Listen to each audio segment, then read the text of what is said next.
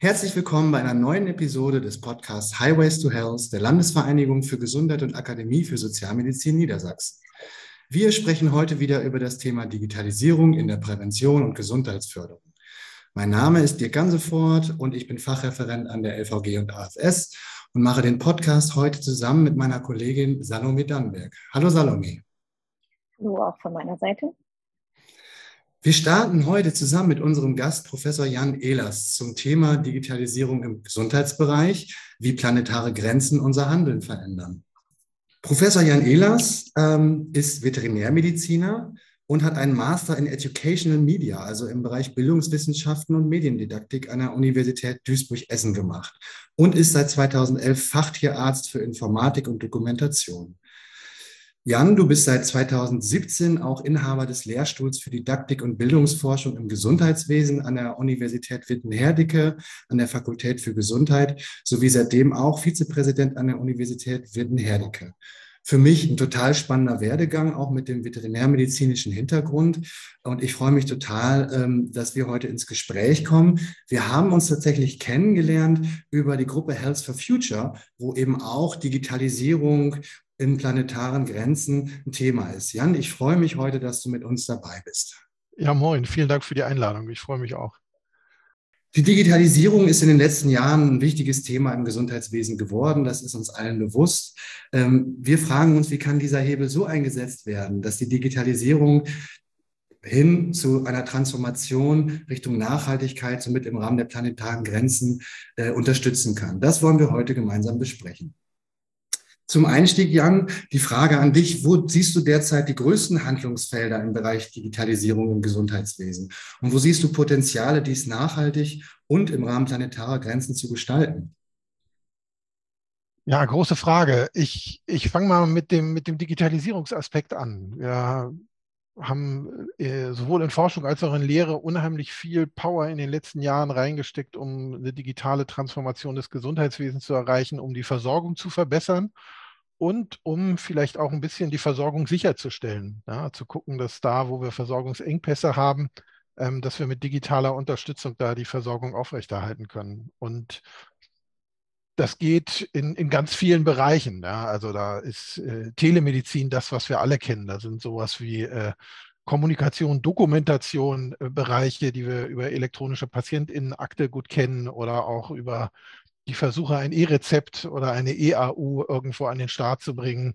Wir haben uns viel mit digitalen Gesundheitsanwendungen, also Apps beschäftigt, mit Robotik, äh, mit Einsatz von Algorithmen, künstlicher Intelligenz, ähm, ja, mit, mit sensorbasierter Diagnostik, also so Variables oder gar Insidables, also kleine ähm, Technik-Applikationen, die wir auf dem Körper oder im Körper tragen können. Und auch mit einer Mischung aus dem allen. Und ich würde jetzt mal ganz vorsichtig sagen, auf den Klimaaspekt haben wir dabei gar nicht so stark geguckt. Wir haben uns äh, alle ja in, in einer Vorlesung zu Digital Medicine äh, mal getroffen, ähm, wo wir im Rahmen der Public Climate School gesagt haben, wir wollen jetzt mal aufs Klima gucken und dann miteinander festgestellt haben, Mensch, diesen Bereich, was macht das eigentlich ähm, mit, der, mit dem Klimawandel, mit der Klimakrise, wenn wir jetzt alles digitalisieren? Da ist gar nicht so ein, so ein starkes Spotlight drauf. Auf jeden Fall nicht äh, in Deutschland. So, wenn man so in den angloamerikanischen Raum guckt, da, da findet man vermehrt auch Studien in dem Bereich, aber alles noch ganz am Anfang. Und aber andererseits gesprochen, in dem Moment, wo man mal hinschaut, erkennt man, äh, was für ein großes Potenzial eigentlich ähm, in, der, in der digitalen Transformation liegt, wenn man eben auch auf, den, auf die Klimakrise genau schaut und äh, die als einen ganz wichtigen Regelfaktor bei der Digitalisierung mit reinnimmt. Und äh, da ergeben sich tatsächlich eben dann auf einmal nicht nur Chancen für die Versorgung, sondern auch Chancen, unseren Fußabdruck zu verkleinern, hoffentlich auch zu minimieren und vielleicht auch unseren Handabdruck. Ja, Fußabdruck würde ja sagen, wir machen weiter wie, bis, wie bisher und versuchen es einfach mit, mit weniger CO2-Belastung äh, oder, oder weniger Treibhausgasemissionen hinzubekommen. Und Handabdruck würde ja sagen, naja, wir wollen auch eine Kulturänderung hinbekommen. Über das, was wir äh, machen, wollen wir auch schauen, können wir nicht ähm, anders weitermachen als bisher. Und auch da würde ich sagen, ist Digitalisierung oder digitale Transformation, so wie wir sie verstehen, ja tatsächlich was, was eigentlich die Kultur ändern soll. Wir haben das auch unabhängig vom Klimawandel ja oft gesagt, wenn wir digitale Transformation richtig denken, werden wir vermehrt in eine Richtung Prävention denken und weniger in eine Richtung ähm, das Heilen von Krankheiten, sondern eher das Verhindern von Krankheiten, das Erhalten der Gesundheit. Und in dem Bereich, äh, oder der Bereich ist natürlich super klimarelevant auch. Ähm, weil wir dann ähm, durch die Kulturänderung auch, auch sehr viel weniger äh, CO2-Ausstoß zum Beispiel haben würden. Also lange Antwort auf, äh, auf die erste Frage, aber ähm, tatsächlich, ähm, glaube ich, für, für uns dann auch erstmal überraschend, wie stark die Themen miteinander verflochten sind und wie viel mehr wir auch auf diese Verflechtung achten sollten. Mhm. In Bezug auf die elektronische Patientinnenakte, die ja schon seit Jahren auf ihre Einführung wartet, was bisher ja in Deutschland noch nicht gelungen ist, wo aber Karl Lauterbach an einem Gesetzesvorhaben arbeitet. Wie, wie siehst du das? Woran kann es liegen, dass es noch nicht in der Anwendung ist, wie aber beispielsweise in anderen europäischen Ländern wie dem Baltikum? Ja, also tatsächlich könnten wir sie jetzt ja alle haben. Also ich weiß nicht, wer von euch beiden sie auf dem Smartphone hat. Ich frage dann bei Vorträgen immer erstmal ab, wer, wer hat sie. Oh, ich sehe Nicken. Also normalerweise, wenn ich das abfrage, sehe ich nicht Nicken, sondern, sondern verschämtes äh, zu Boden gucken, weil, weil wir zwar alle darüber diskutieren und äh, dann ganz viele auch aus dem Digitalisierungsbereich sie nicht zwingend auf dem Smartphone installiert haben. Und anscheinend bin ich hier der Einzige von uns dreien, der sie nicht installiert hat. Also ich predige das sonst auch immer, habe aber diesen Schritt noch nicht gemacht und muss deshalb auch zu Recht sagen, woran liegt denn das? Also und ich glaube, ein Teil hast du schon gesagt, also es ist eine never-ending Story in Deutschland und irgendwie ist damit so ein bisschen wohl auch so dieser Innovationseffekt und dieses Ja, jetzt machen wir, so ein bisschen verloren gegangen, weil die, die die ganze Geschichte mitgekriegt haben, so gar nicht mehr vielleicht auch daran glauben wollen. Und, ähm, und der andere Punkt ist würde ich sagen, dass wir die Mitnahme von allen nicht richtig gut hinbekommen, dass wir diesen, diesen Aufbruch, dieses, äh, die Benefits, die eine elektronische Patientinnenakte für, für alle PatientInnen auch, auch bereithält, das kriegen wir nicht wirklich vermittelt und wir kriegen das nicht hin, dass das quasi was für uns alle ist, sondern das Gefühl ist auf jeden Fall das, was mir oft gespiegelt wird, ist, naja, da kommt jetzt wieder was Neues und das muss ich machen und naja, äh, ich wüsste jetzt gar nicht, warum ich das machen sollte, aber da, da, scheint so ein neuer Zwang aufzukommen. Und das schafft dann automatisch auch so Abwehrbewegungen. Das kennen wir bei ganz vielen Sachen. Mhm. Und die, die Partizipation, die, die Mitnahmeeffekte, das, das kriegen wir in dem Bereich einfach nicht gut hin. Und das kriegen wir vielleicht in vielen Bereichen ähm, der digitalen Transformation im Gesundheitswesen nicht gut hin.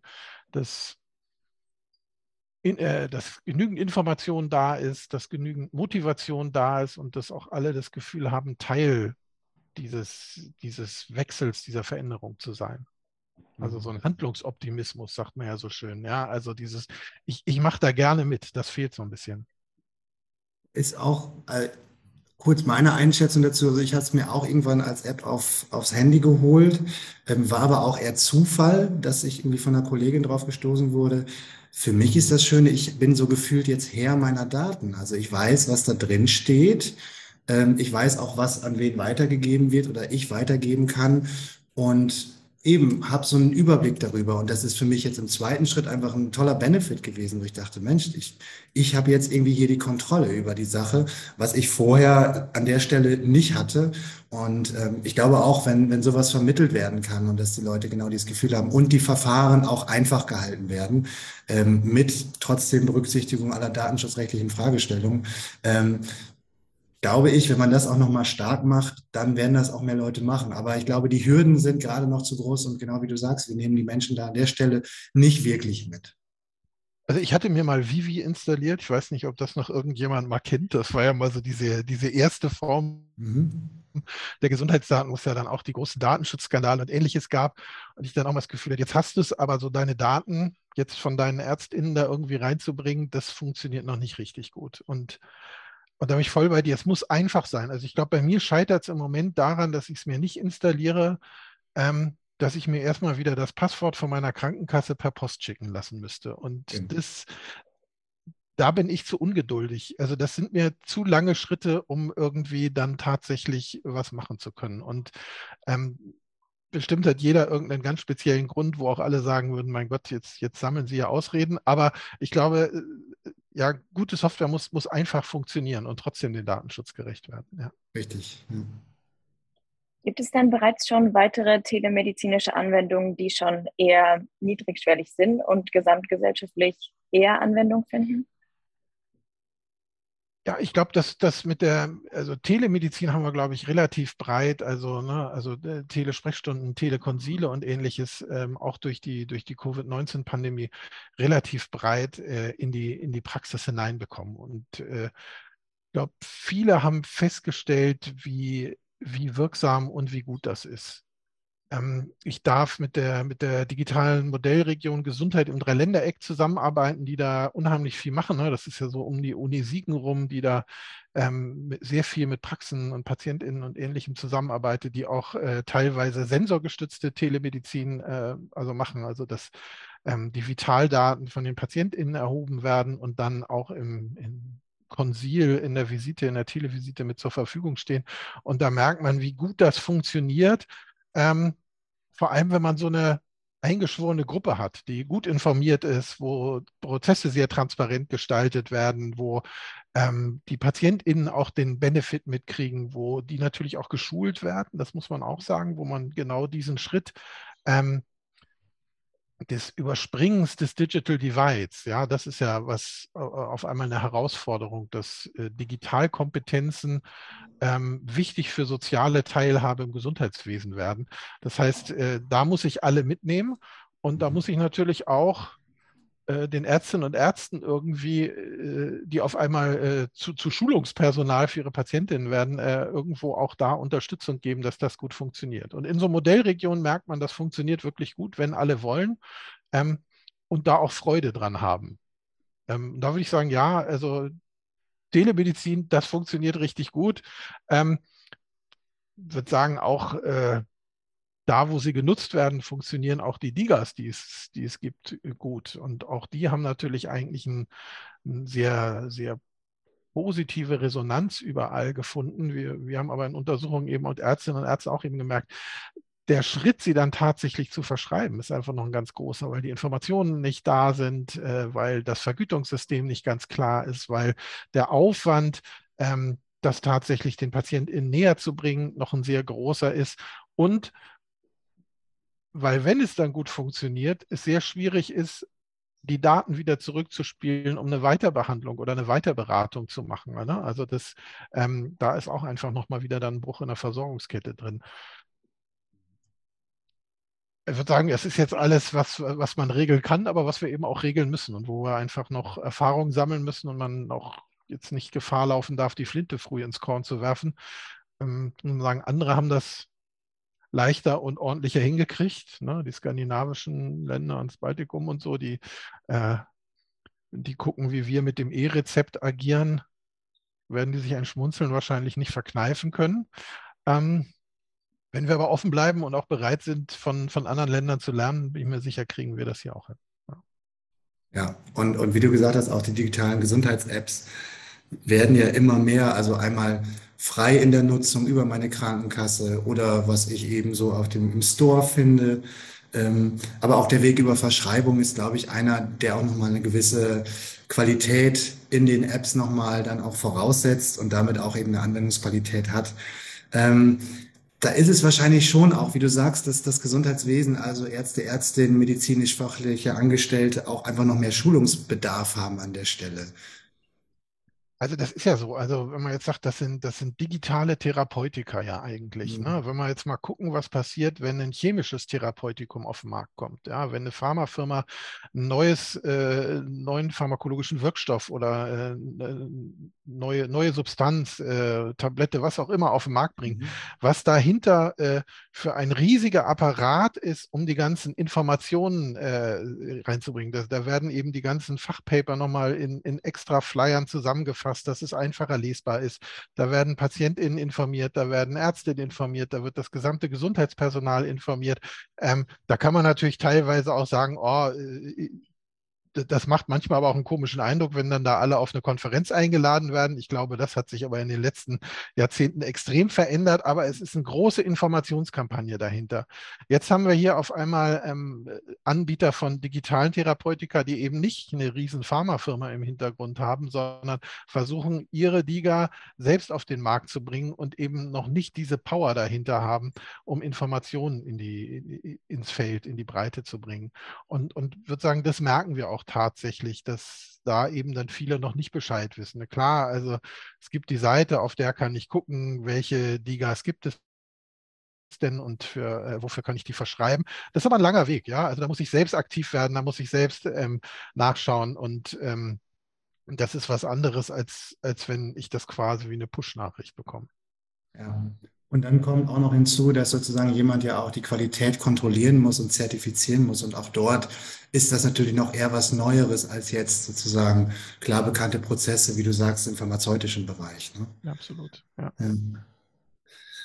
Ja, du hast gerade eben schon kurz das äh, Stichwort Covid-19 angesprochen. Ähm, insgesamt ist es ja schon, dass sich unter Corona, was jetzt äh, die Digitalisierung angeht, doch deutlich was verändert hat. Also ich kann es hier berichten aus den Schulen, ähm, wo das doch ein zäher Prozess war, der einfach mit Corona einfach doch ordentlich beschleunigt wurde. Ähm, das ist in anderen Bereichen, glaube ich, auch so. Also wir machen den Podcast über Zoom. Das wäre vielleicht vor vier Jahren gar nicht so richtig denkbar gewesen. Ähm, wie siehst du das im Gesundheitswesen? Ist es, bleibt es auch bei aufgebauten Strukturen oder fallen wir da vielleicht auch wieder ein bisschen zurück in die altbekannten, ich sage mal, analogen Angebote? Ja, ich glaube, es ist eine Mischung. Also ich glaube, es fällt schon einiges wieder zurück ähm, und, äh, und ich glaube, es haben auch viele erstmal so ein bisschen nach diesen langen Zeiten des Lockdowns und ähnlichem auch die Schnauze voll gehabt und, und sich auch erstmal wieder gefreut, äh, Nähe äh, auszunutzen. Und ich glaube, jetzt sind wir aber auch in der Phase danach, wo man, wo alle auch nochmal deutlich schauen, Mensch, Mensch, was war denn eigentlich auch gut daran? Und ist für mich nicht äh, eine, eine, telemedizinische äh, Visite auch, auch einfacher, als jetzt irgendwie mich in ein volles Wartezimmer zu setzen, äh, mir da Grippeviren einzufangen oder ähnliches. Und äh, und vielleicht auch viel länger zu warten und vorher noch irgendwie ewig dahin fahren zu müssen, vielleicht sogar mit dem Auto, äh, Parkplatz suchen müssen, ähnliches, äh, jede Menge CO2 auszustoßen. Ähm, glaube, vieles, vieles bleibt. Und äh, ich glaube, das ist auch gut so. Ich glaube, der, der Druck auf das System wird auch dadurch größer vom Gesundheitswesen, was sagt, ja, wir wollen äh, weiter ähm, Telesprechstunden, Videosprechstunden machen. Wir, wir wollen jetzt aber dann auch mal ein E-Rezept haben. Wir wollen ähm, die ähm, Arbeitsunfähigkeitsuntersuchung äh, elektronisch haben. Ich glaube, da ist einfach zum Glück äh, kommt da quasi aus der Versorgung der Druck dann auch in die Politik. Ähm, so sich da einiges bewegen wird. Und wir reden ja auch immer über Klima, also auch das haben wir natürlich gemerkt. Ne? Also in den, äh, in den Zeiten der, der großen Lockdowns und ähnlichem haben wir gesehen, wie sehr die äh, CO2-Emissionen runtergegangen ist. Ähm, jetzt wollen wir keine weiteren Lockdowns, aber wir diesen Klimaaspekt bei einer telemedizinischen Versorgung mit zu beachten und zu sehen, wie viel äh, Kilometer werden eingespart, ähm, wie viele Untersuchungen werden vielleicht auch eingespart, weil besser dokumentiert wird. Ähm, mhm. das ist was, wo wir sehr stark unseren Fokus drauf richten müssen. Es äh, gibt viele andere Probleme, die, die aktueller sind. Das ist das, glaube ich, das große Problem beim Klima. Es gibt immer ein aktuelleres Problem, was dringlicher erscheint, aber es gibt kein dringlicheres Problem. Ja, also Klimakrise ist das dringendste Problem, äh, was wir im Moment haben, auch wenn wir die Auswirkungen nicht morgen schon merken. Natürlich merke ich die Auswirkungen von einem, äh, von einem Krieg in der Ukraine ähm, am, am, Monatsende bei, äh, bei meiner Gasrechnung. Ja, aber äh, die Klimakrise ist die Herausforderung, die wir im Moment zu stemmen haben. Und deshalb müssen wir bei allem, was wir tun, auch genau darauf immer wieder gucken und das auch immer wieder anmahnen überall. Genau, also da bin ich, bin ich ganz bei dir.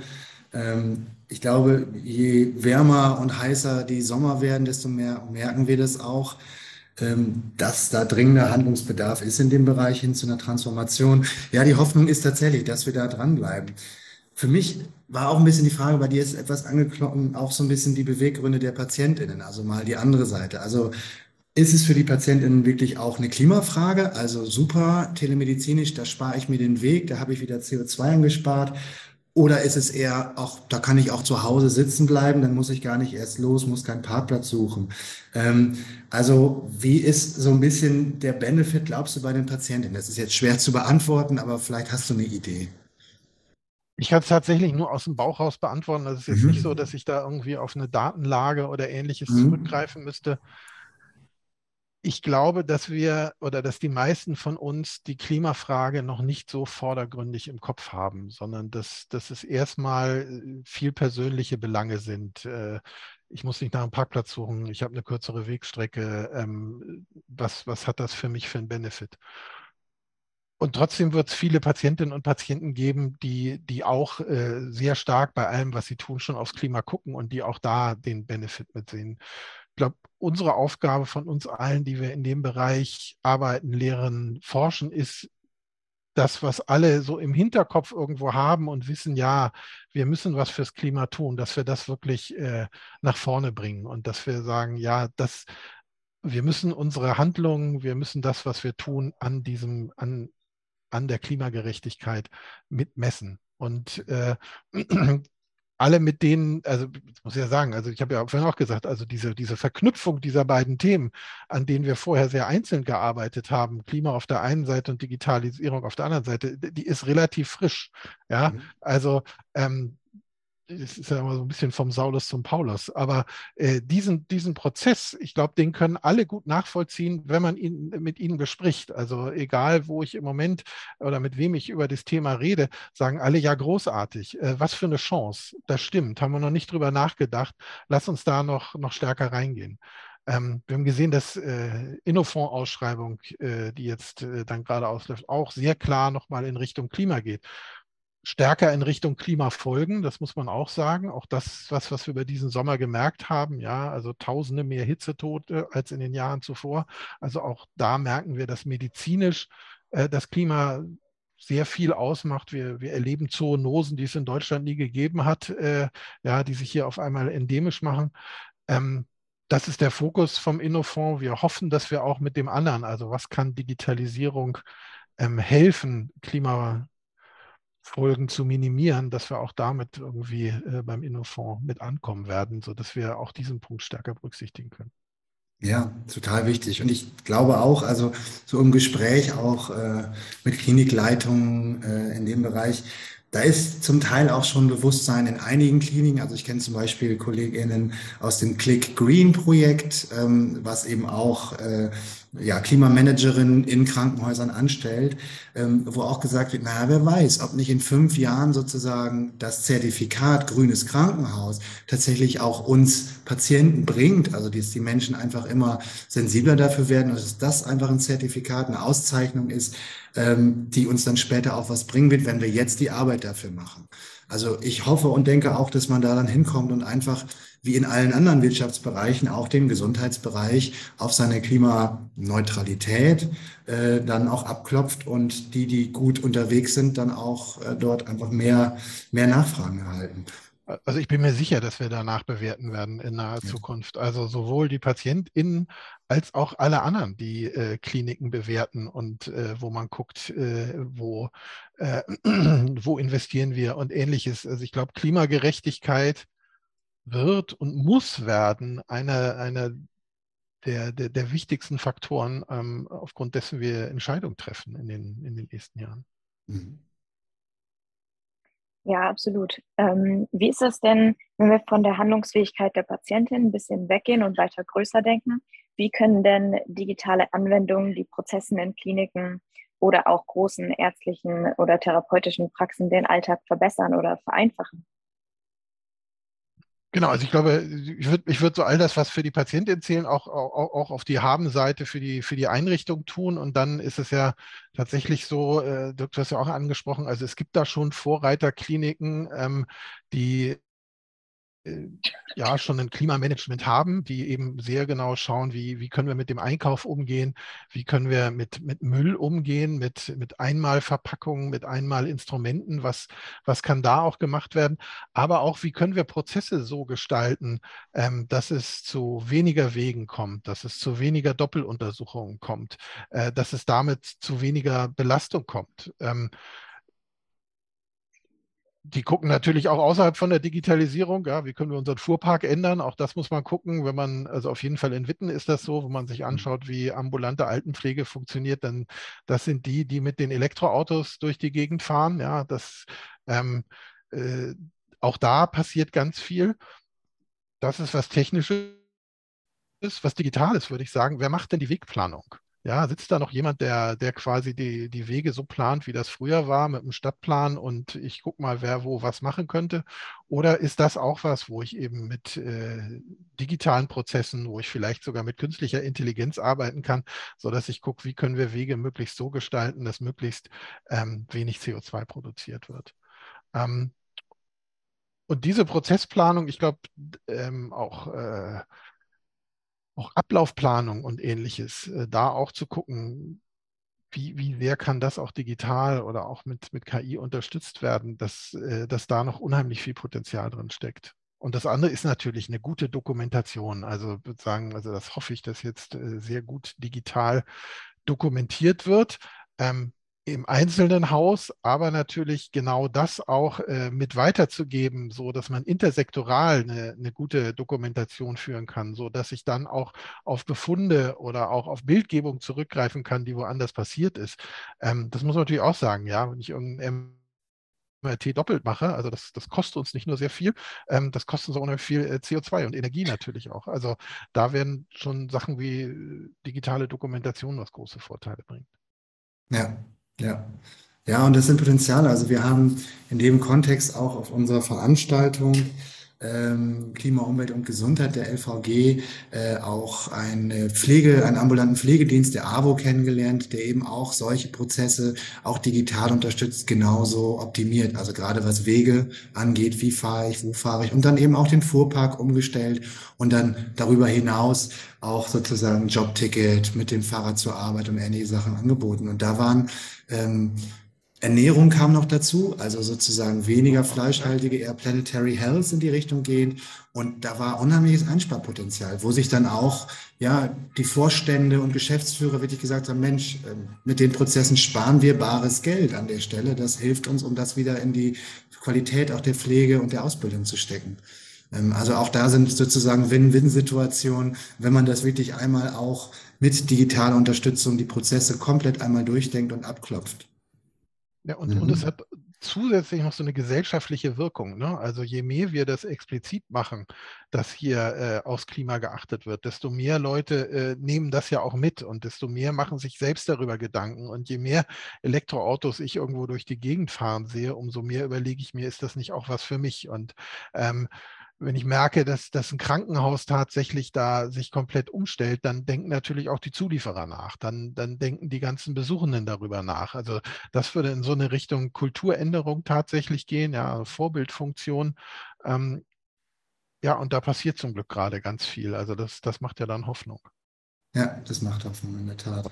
Und andere machen Klimasprechstunden, ja. Also auch das ist ja was ganz Großartiges. Also wenn die, wenn die Hausarztpraxis, Hausärztinnenpraxis, genau wie ihr gesagt habt, über Ernährung, über Planetary Diet spricht, ähm, über Auswirkungen aufs Klima von, von den eigenen Handlungen, ähm, dann ist das jetzt erstmal nicht was traditionell medizinisches gefühlt, mhm. ähm, aber es hat natürlich einen riesigen medizinischen Aspekt und äh, ist halt eine unheimliche gesellschaftliche Wirkung. Genau. Und die äh, gesundheitsförderlichen Aspekte sind dann auch offensichtlich. Also eine weniger fleischhaltige äh, äh, Ernährung hat natürlich äh, äh, Einfluss auf meine Gesundheit, genauso wie wenn ich Wege zu Fuß oder mit dem Rad ähm, äh, ja, mache, anstatt jetzt mit dem Auto. Also da ist der Benefit und Co-Benefit wird eindeutig, gerade in dieser Klimasprechstunde, ja. Ja, also ich bin ja verrufen darum, immer wieder den Veganer in so Podcasts und so raushängen zu lassen. Deshalb also gerne nochmal an alle hören. Das ist tatsächlich so. Ja, wenn man auf äh, Lebensmittel tierischen Ursprungs verzichtet, das ist nicht nur unheimlich gut fürs Klima, das ist auch unheimlich gut fürs eigene Karma, äh, fühlt unheimlich gut für die Tiere. Ähm, und ich kann wirklich nur jedem empfehlen, das mal kurz auszuprobieren. Ich bin ein leidenschaftlicher Fleischliebhaber gewesen ähm, der irgendwann alle Diskussionen gegen seine Ehefrau verloren hat. Und ich habe dann mal gesagt, ich probiere das mal zwei Wochen aus, rein vegan. Ähm, das ist jetzt über zwölf Jahre her, was zeigen soll, dass das wirklich nicht schlimm war und ich also jedem nur empfehlen kann, das mal selbst auszuprobieren. Das ist jetzt off-topic, aber man muss jede Chance Super. nutzen.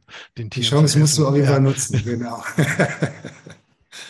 ja, Salome, ich glaube, wir beiden sind da auch, äh, sind da ganz anderer Meinung. Ne? Wir haben zusammen ja, auch länger im Büro gesessen, von daher äh, wissen wir so ein bisschen, was wir so essen. Ja. Super. Gut, ich komme so langsam zum Schluss. Jan, es sind super viele Sachen stecken da drin. Also ich glaube, das kann man sich noch zwei, dreimal anhören, um einfach auch nochmal diese Gedanken nachzuvollziehen. Ähm, aber Salome, ich glaube, jetzt habe ich das vorweggenommen. Du hattest eben auch noch mal eine Frage ähm, mit dem Einsparpotenzial. Ja, genau. Ähm, die Frage wäre da, ob es wirklich nachweislich Einsparpotenzial gibt in Bezug auf die klimaschädlichen Treibhausgase ähm, aufgrund von den Anwendungen, die dann in Kliniken angewandt wird. Ja, also tatsächlich, also ich habe ja gesagt, also es gibt eine Studienlage und äh, die ist leider in Deutschland gar nicht so groß. Andererseits muss man sagen, vielleicht auch für alle, die forschen, ist das auch ganz gut. Also es ist noch Luft nach oben. Man kann das ja auch positiv formulieren, aber im internationalen Schriftton gibt es ja sehr viel. Man muss natürlich genau gucken, als allererstes, äh, was brauche ich denn oder wie viel CO2 produziere ich denn eigentlich, wenn ich hier alles digitalisiere? Ja, wenn ich Serverfarmen brauche. Also wir kennen das von Bitcoins und ähnlichem. Alle, alle freuen sich über Kryptowährungen und dann sieht man auf einmal, was da irgendwie für ein Energie- und äh, Energieverbrauch und äh, äh, CO2-Produktion dahinter steckt und ähm, wird ganz Angst und Bange. Ähm, in, in den Studien wird das tatsächlich gegengerechnet. Und äh, man kann da sehr genau schauen, ähm, wie hoch ist das Einsparpotenzial? Und natürlich ist das Einsparpotenzial immer da am höchsten. Es gibt so Studien aus amerikanischen Staaten, da, da wird zum, zum Arzt geflogen ja, holla, haben die ein Einsparpotenzial. Ähm, aber ähm, natürlich dann groß, wenn mit dem Auto gefahren wird, wenn es im, im, ländlichen Bereich ist, wenn es längere Strecken sind. Aber tatsächlich gibt es auch im städtischen Bereich Studien, die es gegen äh, Fahren mit der, mit der U-Bahn verglichen haben und selbst da noch eine äh, Einsparung von CO2 nachweisen können. Also ist dann deutlich geringer als bei denen mit den Flugzeugen, ähm, aber ist immer noch besser als äh, als quasi tatsächlich der Vorortbesuch. Also ähm, da, da passiert ganz viel und auch, auch so eine Bitkom-Studie, wo geht in der Digitalisierung denn eigentlich, ähm, äh, wo entstehen da die großen äh, CO2-Mengen und wo entstehen die, die vielen Treibhausgase? Das ist mhm. vielleicht auch ein bisschen was, wo wir uns alle an die eigene Nase fassen müssen. Das sind gar nicht die großen Serverfarmen und ähnliches. Das sind die digitalen Endgeräte. Das ist, wenn wir glauben, dass wir jedes Jahr das neue iPhone brauchen oder äh, das äh, neue Samsung, Android-Phone, wie auch immer, you name it, Galaxy, äh, dann verbrauchen wir richtig viel und dann sind wir richtig klimaschädlich. In dem Moment, wo wir es äh, länger damit aushalten oder auch, auch mal äh, Second-Hand-Handys äh, und ähnliches kaufen, nicht mehr das Neueste brauchen, dann ist die Einsparung noch deutlich größer. Vielen Dank. Jetzt gucken wir einmal noch zusammen nach vorne. Das ist so ein bisschen so der Blick in die Glaskugel, ähm, die natürlich nicht mal ganz leicht zu machen ist. Ähm, aber was glaubst du, wo stehen wir in zehn Jahren jetzt im Bereich Digitalisierung, im Gesundheitswesen, innerhalb planetarer Grenzen, sage ich jetzt mal?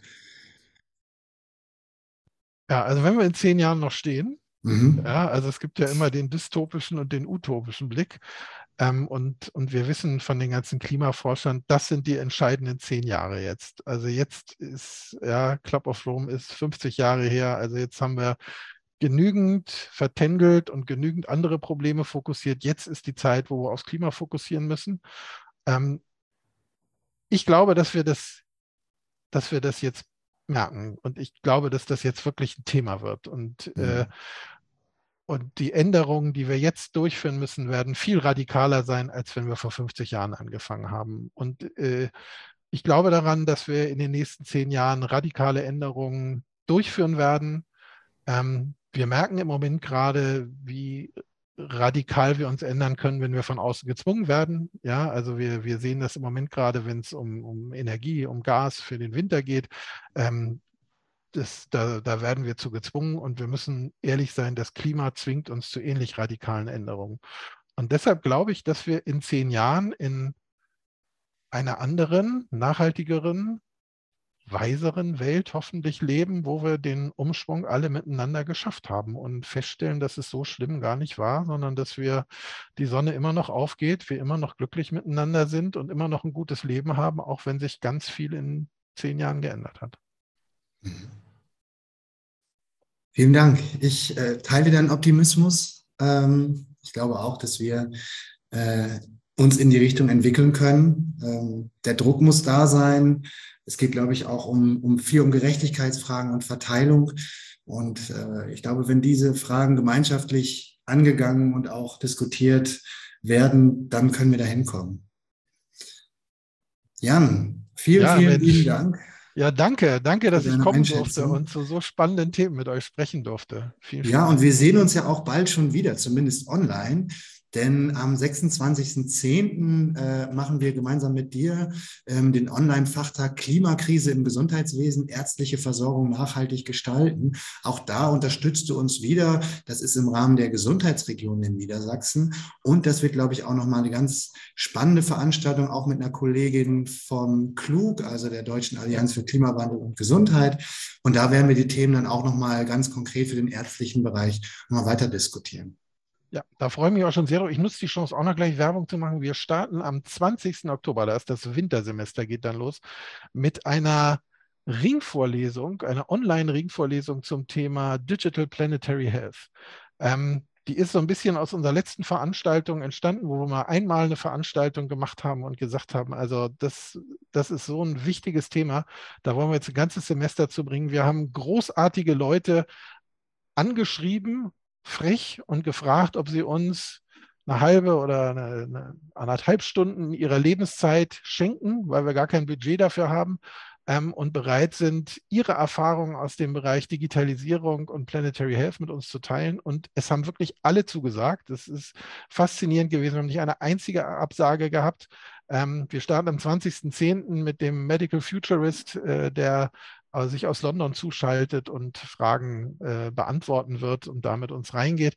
Das ist eine Veranstaltung, machen wir zusammen mit Health for Future ähm, und ist offen für alle Interessierten. Ähm, also alle Studierenden, alle sonst, die das hören, die sagen, ja Mensch, da will ich gerne mitmachen. Wir sind diese Woche dabei, die Webseite äh, zu launchen und ich hoffe, bis der Podcast geschnitten ist, haben wir sie in den Show Notes drin. Dann geht das in die Show Notes. Der Link auch zu anderen Veranstaltungen, da können ihr, liebe Zuhörerinnen, auch nochmal reinschauen. Das heißt, wir bleiben am Ball, äh, wir bleiben im Thema. Und damit nochmal, Jan, vielen Dank für das tolle Gespräch und auch vielen Dank an unsere Zuhörerinnen, dass äh, ihr und Sie heute dabei waren. Sollte es noch Fragen oder Anregungen zum besprochenen Thema geben, meldet euch gerne bei uns unter www.highways2health.de. Ähm, da gibt es Möglichkeiten, uns zu kontaktieren. Und ich würde sagen, bis dahin und noch einen schönen Tag. Tschüss. Tschüss.